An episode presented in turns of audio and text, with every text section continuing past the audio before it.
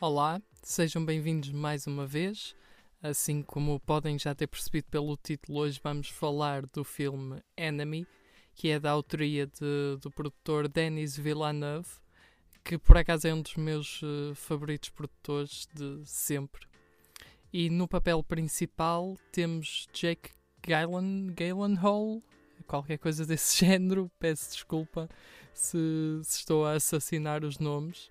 Mas pronto, Jake Gyllenhaal, que é também um dos meus atores favoritos. Este é um filme cheio de simbolismos e significados. É baseado numa obra de Saramago, que é O Homem Duplicado. Por acaso ainda não tive o prazer de ler, entretanto tive outras obras literárias mais importantes, que considerei mais importantes para ler, uh, mas está na minha lista, hei de ler. Mas pronto, antes de começar a analisar aviso que neste episódio não vou poupar a spoilers, porque não há mesmo maneira de falar de The Enemy sem spoilers.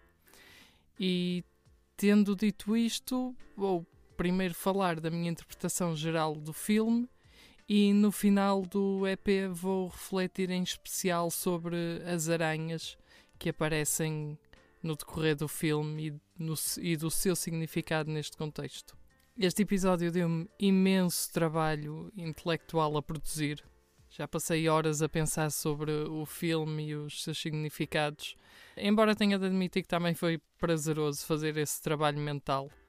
Posto isto, espero que gostem e que vejam o filme, porque vale mesmo a pena. A história, puramente sumarizada, é até bastante simples. É sobre um homem que é professor de história que um dia descobre num filme um ator exatamente igual a ele. E quando digo exatamente, não é de género, ah, são parecidos e tal. Não, é literalmente igual. Para simplificar as coisas, eu vou-me referir a, a, esta personagem sempre como o professor e à outra personagem vou-me referir sempre como o ator. Isto vai facilitar imenso qualquer explicação que eu dê. Então, o professor, depois de descobrir este ator, tenta obsessivamente encontrar-se com o ator. Esse evento acontece e adquirimos a confirmação que eles são de facto exatamente iguais. Para além da aparência óbvia, ambos têm, por exemplo, a mesma cicatriz na barriga. O filme começa com o dia a dia do professor Entretanto, leva-nos a conhecer um pouco do dia a dia do ator. E eventualmente esses dois mundos colidem. E então toda a frase que aparece no início do filme passa a fazer sentido. A frase é, e pelo que pude averiguar, esta frase é tirada do livro de Saramago: Chaos is order yet to decipher. Ou seja, caos é ordem ainda por decifrar. É ainda relevante dizer que o professor tem uma namorada numa relação que aparenta ser mais física do que propriamente emocional.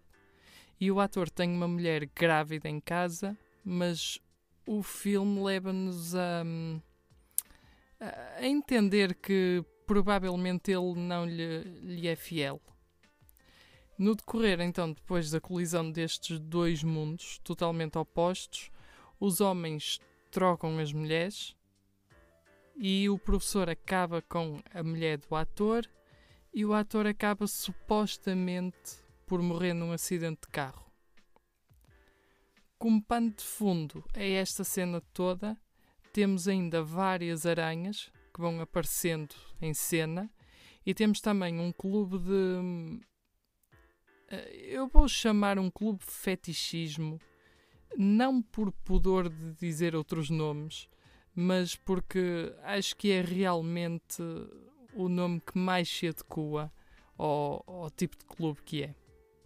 O primeiro mistério que o filme nos propõe é então decifrar se estamos de facto a ver a mesma pessoa ou duas pessoas diferentes. Pode haver aqui algum espaço para dúvida, no entanto, eu acho que o filme nos remete para uma única interpretação correta. Nas palavras do próprio diretor, ele disse que a história é sobre um homem que quer deixar a sua amante para voltar para a mulher grávida, e a história é contada pelo ponto de vista subconsciente desse homem. Por esta razão e por outras que darei agora, acho que existe apenas uma personagem real. Essa personagem, umas vezes, vamos vê-la na forma de professor, outras na forma de ator. Passemos então às razões. A primeira razão e a mais óbvia de todas é que as personagens nunca são vistas uh, juntas por ninguém, por nenhum terceiro. Em filmes deste género, isso praticamente aponta sempre para o sentido de ilusão.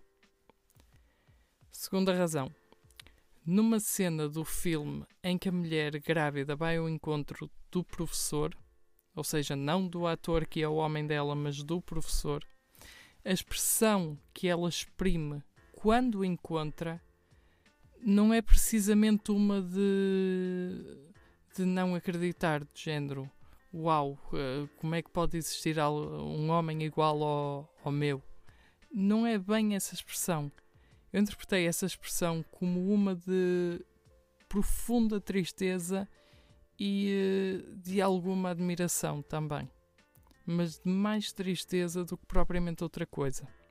No meu entender, é aqui que ela toma consciência da profunda psicose da qual o seu marido, na, na verdade, sofre.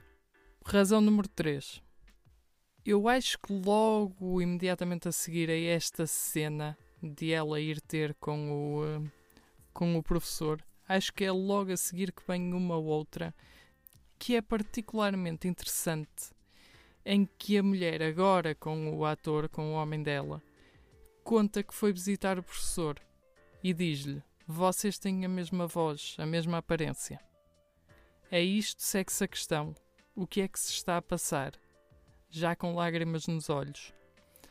O ator responde com I don't know. Ou seja, não, não sei. E esta então diz-lhe I think you know. Acho que sabes. Numa expressão novamente de tristeza e agora misturada já com algum pânico. Interpretei esta sequência como um momento absolutamente crucial e decisivo do filme.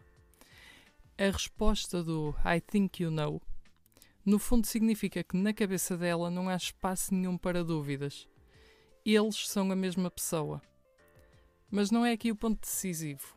Esse vem pela atitude que ela toma perante isto.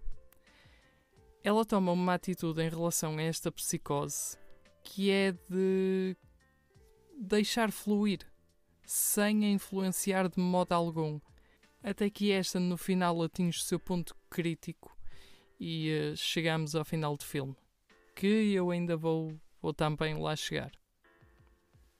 Razão número 4, e esta acho que é a razão mais sólida. No início do filme há um momento, sinceramente, muito pouco relevante. A maior parte das pessoas, se calhar, nem estavam a prestar atenção e uh, passou-lhes completamente ao lado. Mas é-nos relevado que o ator gosta de mirtilos. Mais tarde, já quase perto do final do filme, há um encontro entre a mãe e o professor. Ela, no fundo, diz que ele não tem irmãos e etc, etc, etc. Mas a, a verdadeira relevância desta sequência vem, mais uma vez, discretamente disfarçada. E é quando a mãe diz ao professor para ele comer os mirtilos que estavam preparados à frente dele. E ele recusa. Não só recusa, como diz especificamente que odeia mirtilos. Para além disto, ela ainda diz o seguinte: que ele tem um emprego, um emprego respeitável, ou seja, presume-se que como professor, e que devia de abandonar a carreira de ator de terceira. Ou seja, a mãe não está ciente da psicose, mas acaba por dar a prova mais consistente de que ambos os homens são, uh, na realidade, a mesma pessoa. Porque se ela mistura os dois empregos ao falar diretamente só para uma das personagens, isso no fundo o que nos quer dizer é: tu tens estas duas ocupações, mas não tens noção disso sequer. Uh, isto é um post-edit. Uh, Lembrei-me agora de mais uma razão. Ou seja, fazemos isto a razão número 5, que é uh, há uma foto que nos é mostrada no início do, do filme que está rasgada a meio. E nós naquele momento não. Ela é usada para comparar o professor com o ator. E naquele momento não prestamos especial atenção a essa foto. No entanto, no final do filme, mesmo, mesmo, mesmo no final, essa foto volta a aparecer, mas a foto completa. E aparece onde? Na casa do ator. Ou seja, como é que o professor podia ter uma foto exatamente igual àquela sem ser a mesma pessoa? Não pode. E então surge a pergunta: qual é a verdadeira ocupação então da personagem? Ele é ator ou é professor? na realidade, antes de toda esta psicose. Eu acredito que ele era professor. Isto porque a mãe disse que a carreira dele de ator não foi a lado nenhum, que ele era um ator de terceira. E como nenhum homem pode viver exclusivamente de nada, de uma carreira sem sucesso nenhum, então eh, forçosamente isto leva-nos a crer que, que ele seja professor. E depois, quando desenvolveu a psicose, aí sim criou essa ocupação de ator. Bem, acho que apresentei provas credíveis sobre a existência de apenas uma personagem e de tudo o resto ser uh, uma mera psicose da personagem principal. Se discordam de mim nesta, nesta afirmação, gostava imenso de ouvir as vossas opiniões sobre isso. Um, e agora vou passar ao segundo mistério que o filme nos propõe e que é o que é que tudo isto significa e porque é que a personalidade da personagem se desfragmentou.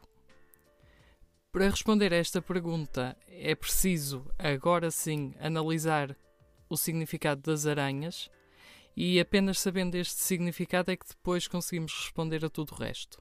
Então, as aranhas são um ser que desperta medo no ser humano. Aqui no Ocidente costumamos ter uma interpretação mais negativa das aranhas. Nas culturas, eh, por exemplo, celta, é a, representação da aranha é mais favorável. Uh, aliás, até é deles que vem aquele ditado que as teias de aranha atraem dinheiro. Na cultura oriental, as aranhas aqui já são mais respeitadas pelo seu poder de criar, mas também são temidas pelo seu instinto predatório. As aranhas podem então ter diversos significados, como disse, tanto bons como maus, mas é importante lembrar que a aranha tem em si tanto um lado destrutivo como um lado criador. É até pelo engenho da sua criação que a aranha pode muitas vezes libertar esse lado destrutivo. Ou seja, ela apanha uma mosca na teia e em seguida devora-a. Ou seja, é através do seu aspecto de ter criado a teia que ela a seguir pode desencadear a destruição sobre a mosca. Agora, quero que tenham esta ideia que eu acabei de dizer muito em mente, porque isso é bastante importante. E lembrem-se que estamos a receber esta história do ponto de vista do subconsciente do psicótico. As aranhas representam então também o arquétipo feminino. Aliás, Freud até considerava que sonhar com aranhas representava a mítica imagem da mãe que devorava os seus próprios filhos. E é exatamente isso que elas representam no contexto do filme. As aranhas representam puramente mulheres, assim como elas são vistas pelo ponto de vista da personagem principal. Esta representação então acontece porque a aranha é um ser que geralmente desperta medo na maior parte das pessoas. E é exatamente isto que ele sente agora que a mulher está grávida. É, é aqui que as palavras do professor, numa daquelas primeiras aulas, no fundo se consubstanciam. Ele diz numa dessas aulas que todas as ditaduras querem apenas uma coisa, ou seja, controlo. Controlo sobre qualquer meio de expressão individual, como a música, a literatura, a pintura. E é este instinto tirânico que ele se submete nesta relação. Submete-se à aranha que devora a expressão individual dele. ou seja, devora a liberdade imoral de estar com outras mulheres e obriga-o à submissão da sua individualidade pelo bem do seio familiar. O casamento e a gravidez simbolizam para ele uma prisão emocional, e é aqui que a personalidade se fragmenta. Ela fragmenta-se como um meio de lidar com as responsabilidades da união familiar e do desejo de liberdade de estar com outras mulheres. Então, nesta dissociação que ele faz, na fragmentação da personalidade, nós encontramos uma parte que cria uma versão insegura, insatisfeita, reservada de, dele e cria uma outra versão poderosa, segura de si mesmo, mas ao mesmo tempo matrimonialmente nómada e boêmia. E é apenas na união e na aceitação, principalmente na aceitação, de ambas estas faces que se consegue encontrar eh, realmente quem é esta pessoa, quem é esta personagem. Posto isto, o caminho a que o filme nos leva eventualmente é ao inevitável confronto entre ambos estes fragmentos. Desse confronto, o protagonista consegue conciliar as duas versões e supre aparentemente, o sentido de medo quanto ao compromisso. E isto simboliza-se por um momento uh, bastante climático, muito, muito bem feito por parte do diretor, esplêndido, que simboliza-se então através do pedido de desculpas que o protagonista faz à mulher e de, da seguida morte da outra personagem. Eu vou-vos explicar por palavras como é que a cena acontece. Ele está na cama com a mulher, com a mulher grávida, e ao mesmo tempo que vai dando algumas cenas de, deste, pronto, deles dois na cama, um, aparece intercalado cenas da outra personagem a, a discutir com a, a, amante. Isto é. Hum, isto tem um twist aqui um bocado difícil de explicar, mas a ideia é vão-se intercalando estas duas imagens até que a personagem, uh, o, o ator, despista-se, morre e logo a seguir vem intercalada a cena do, do professor a pedir desculpa à mulher. Ou seja, a conciliação das duas versões dele e a aceitação do compromisso. Pronto, isto já sumariza basicamente as minhas ideias todas sobre o principal do filme. Há só uma pequena coisa mais à frente da qual vamos discutir. Um, mas eu tinha-vos dito que, o, um, que havia um plano de fundo que falava de um clube. A cena de abertura do filme começa já com esse clube. Uh, e é um clube, como eu disse, de fetichismo e o que é que nos aparece nesse clube? São mulheres uh, seminuas e no fim desse plano existe uma que traz numa bandeja uma, uma tarântula e liberta a tarântula. Os homens que estão em volta olham para a tarântula durante algum tempo e depois a mulher com uma bota de tacão alto esmaga a tarântula. E é aqui que na cara dos homens se, se exprime uma, uma satisfação. Uma satisfação talvez até um pouco vergonhosa. É aquilo que eu sinto na, na expressão deles. E o que é que isto tem de, de relevante? No final do filme, há um momento, é mesmo a última, a última sequência do filme. Uh, o, o homem, uh, ou seja, ele agora já conciliou as duas personalidades, supostamente vai ser fiel, etc. E ele está-se a vestir, mete o blazer e vai ao bolso. No bolso ele tira um envelope que já tinha aparecido um, na, no filme. E ele tira desse envelope, rasga-o e tira de lá uma chave. Essa chave é a chave para o clube uh, de fetichismo privado. E o que é que ele decide? Na cara dele vê-se a, a, tentação de querer ir lá. E é aqui que todo o filme se resume. Ele vai ser fiel ou vai ceder outra vez à tentação. E logo o que vem a seguir é ele a perguntar à mulher: uh, Temos planos para logo à noite? Íamos fazer alguma coisa? Ou seja, como indicação de que vai ceder outra vez ao mesmo estilo de vida. E é aqui que a mulher fica completamente uh, calada, não ouvimos nada por parte dela, e então a personagem vira-se, vai até ao quarto, de género o que é que se passa, e de repente a mulher transformou-se numa tarântula gigante. Em relação à tarântula gigante, já lá vamos. É, é essa a última questão que, sobre a qual me vou debruçar.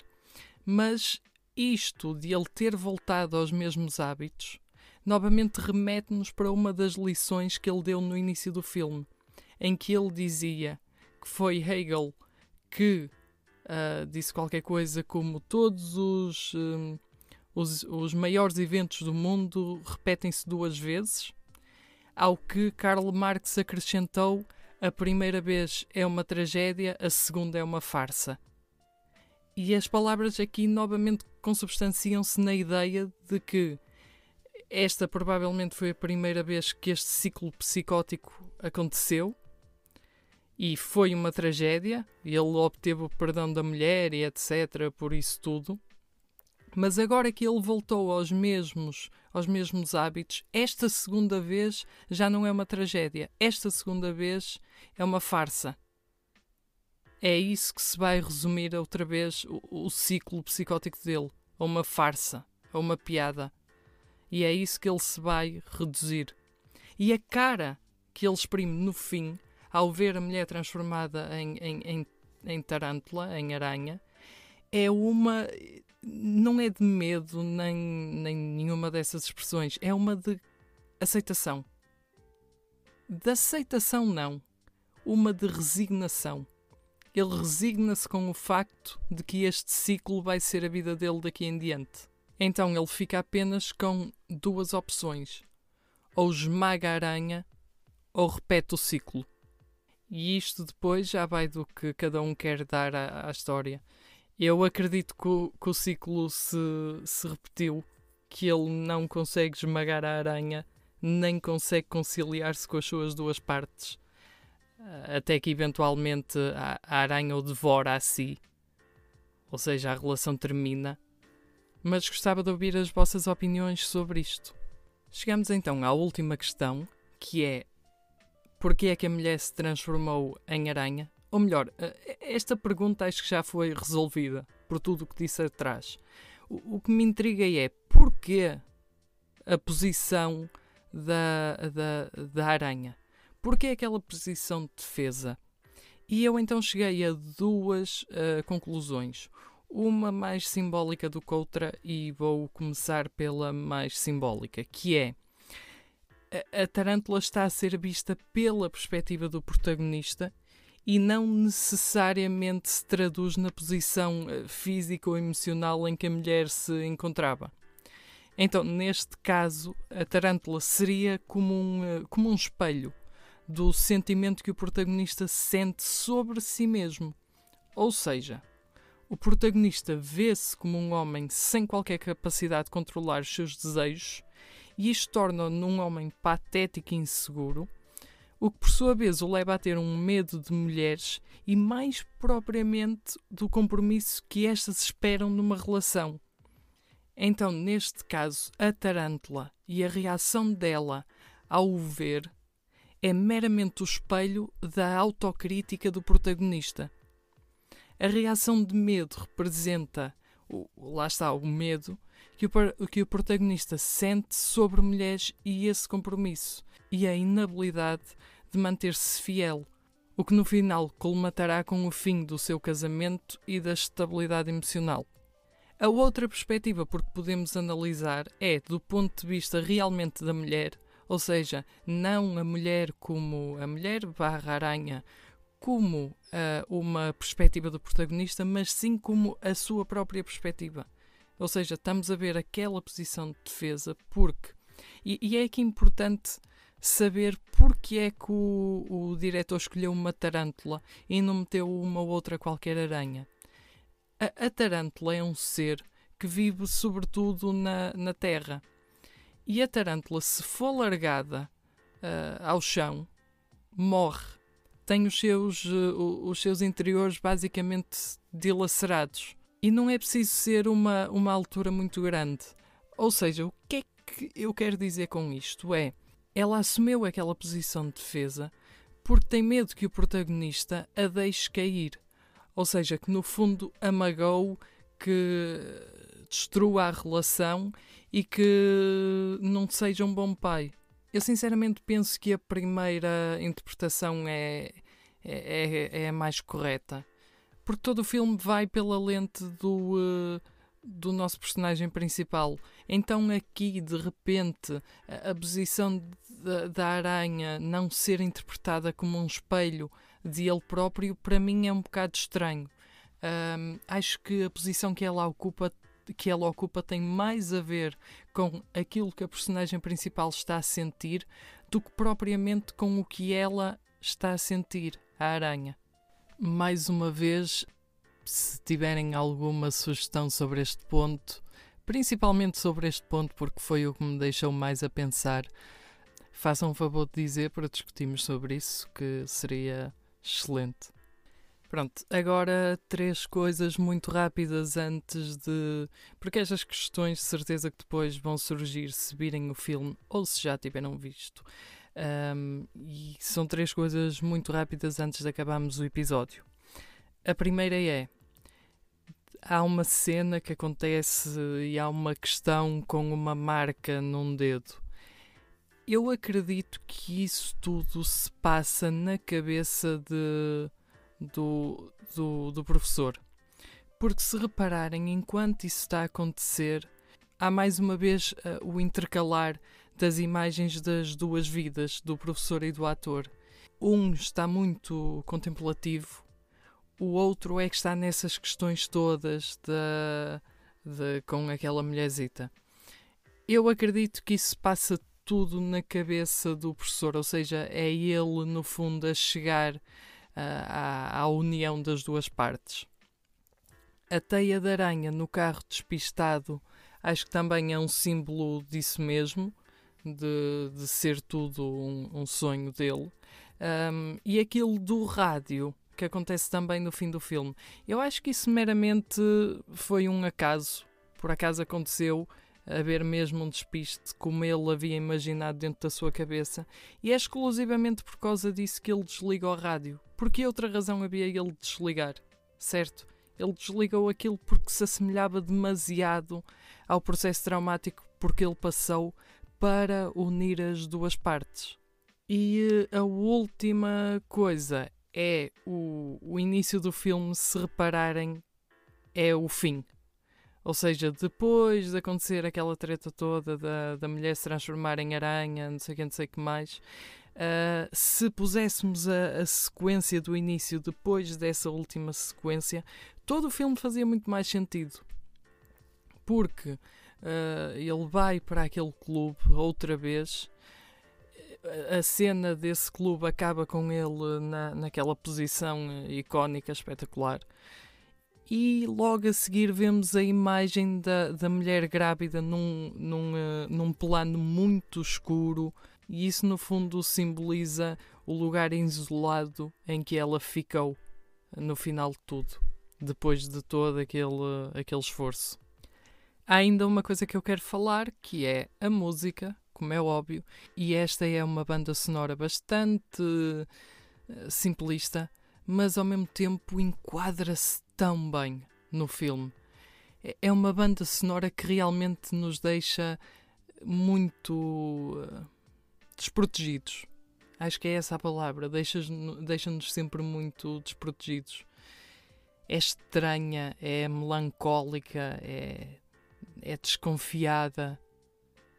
Acho que se enquadrou muito bem no, no filme e que fez explodir algumas partes de maneira espetacular.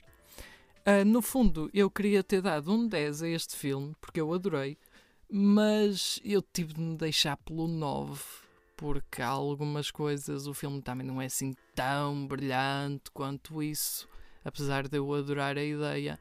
Uh, mas foi este filme que me despertou para tanto a carreira do Jake Jake Gyllenhaal, ou lá como é que é, que me despertou tanto para a carreira dele como para a do Denis Villeneuve. Foi a partir daqui que eu vi filmes como o Prisoners, agora estou uh, muito à espera do Dune, que é o novo do, uh, do Villeneuve. Uh, o, papel que, que o Gyllenhaal teve também no.